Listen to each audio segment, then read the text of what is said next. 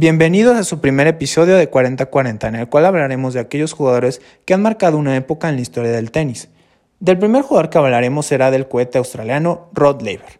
Rod Laver nace en el año de 1938 en Australia.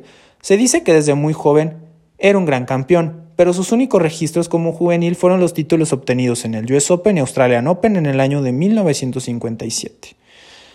Ahora bien, de lo primero que hablaremos en este podcast será de los títulos de Grand Slam que, obtuvo Rod Laver durante su carrera. En total obtuvo 11 títulos de Grand Slam. En el año 1960 conseguiría su primer título de Grand Slam en el, Australian Open, siendo el único jugador amateur en conseguir este logro. Para el año de 1961 gana Wimbledon, el torneo más antiguo, más antiguo en la historia del tenis, ya que su primera edición se disputó en el año de 1877. Para el año de 1962, Leiber conseguiría algo histórico en el mundo del tenis. Se convertiría en el único jugador en la historia del tenis, en la rama varonil, en conseguir los cuatro grandes en un mismo año calendario. Es decir, ganó el Australian Open, el Roland Garros, Wimbledon y US Open. La única capaz de repetir este hito fue la gran jugadora alemana Steffi Graf en el año de 1988, quien obtuvo lo que se le conoce como el Golden Slam, es decir, Ganó los cuatro títulos de Grand Slam en un mismo año y además ganó la medalla de oro en la Olimpiada de Seúl de 1988. Dice la historia que en el año de, 1968, Leiber decide no hospedarse en el hotel oficial que le proporcionaba el US Open y decide hospedarse con su gran amigo Charles Hexton, actor conocido por sus interpretaciones en Ben Hur y en Los Diez Mandamientos.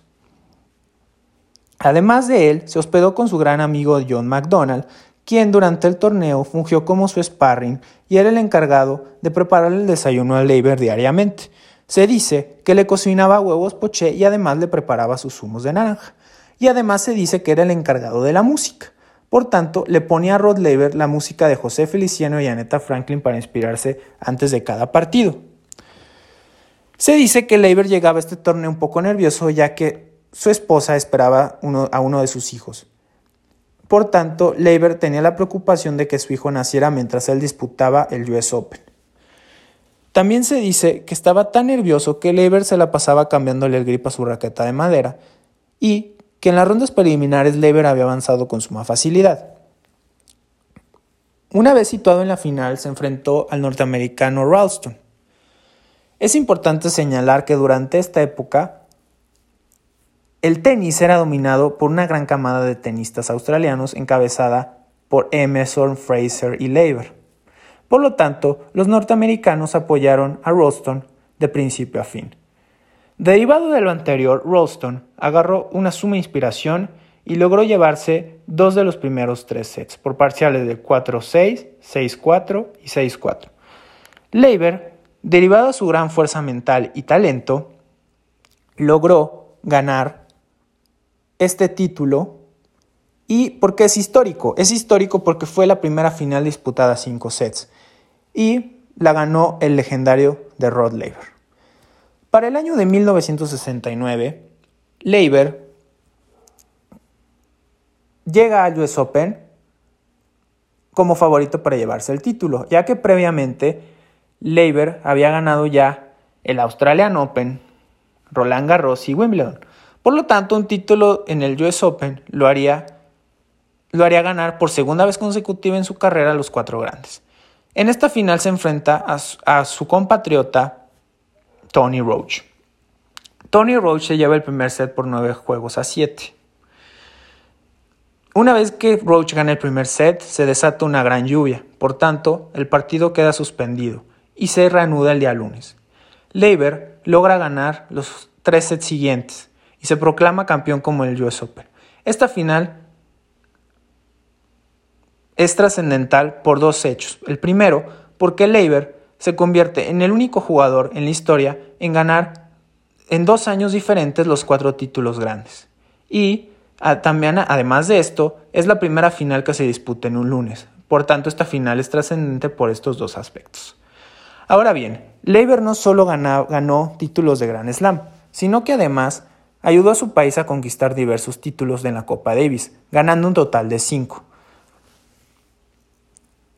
Leiber ganó de forma consecutiva los títulos de 1959, 60, 61 y 62 y su último título que ganó fue en el año de 1973. Para esto me gustaría resaltar dos finales. La primera fue la que se disputa en 1959 contra Estados Unidos. Es importante señalar que esta serie la gana Australia por parciales de 3 a 2, pero Leiber no consigue ningún, ningún triunfo en esta serie.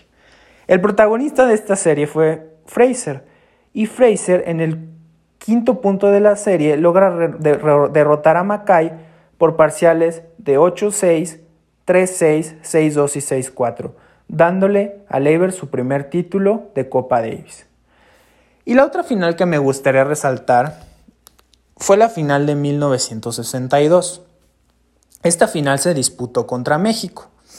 México contaba en su plantilla con dos tremendos jugadores, Antonio Palafox y Rafael El Pelón Osuna, y su capitán era Pancho Contreras. Australia nos derrota 5 a 0 en esta serie, pero la trascendencia para nuestro país es enorme, ya que ha sido la única final que México ha disputado de este prestigiado torneo. En otros podcasts hablaré de Rafael El Pelón Osuna y de Antonio Palafox. Pero en este, en este podcast estamos, hablaremos solamente de los logros de Rod Laver. Por lo tanto, otra cosa que nos gustaría hablar es sobre el legado que dejó Rod Laver en el mundo del tenis. Rod Laver es introducido al Salón de la Fama en el año de 1981 y a partir del año 2017 se disputa el prestigiado torneo de la Laver Cup, que empezó como un torneo amistoso y a partir del año 2019 ya es reconocido por la ATP. Lo importante de este torneo es que se pretende darle un homenaje a Rod Laver, y es disputado entre dos equipos, el equipo europeo contra el equipo del resto del mundo. Esta iniciativa la, desarrolló Roger Federer para hacerle un honor al que entre los mismos tenistas es considerado el mejor tenista de toda la historia. Una vez dicho esto, también tiene una parte injusta la carrera de Rod Laver, ya que en total ganó 200 títulos, de los cuales solo 59 son reconocidos por la ATP, ¿Esto por qué? Esto es derivado de que a partir del año 1968 se inicia la era abierta del tenis. Aunque muchas personas mencionan que realmente esto inició en 1970. El detalle es que a Lever no se le reconocen aquellos títulos obtenidos anteriormente a la era abierta.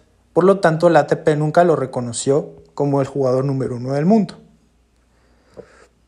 siendo algo sumamente injusto por todos los logros que logró Lever y que hemos mencionado en este podcast. Y derivado de lo anterior, también es importante señalar que a partir del año de 1972 se crea la Asociación de Trenistas Profesionales que hoy conocemos como la ATP. Esto sería todo de este podcast y espero que si les gustó lo compartan con sus amigos y sus seres queridos.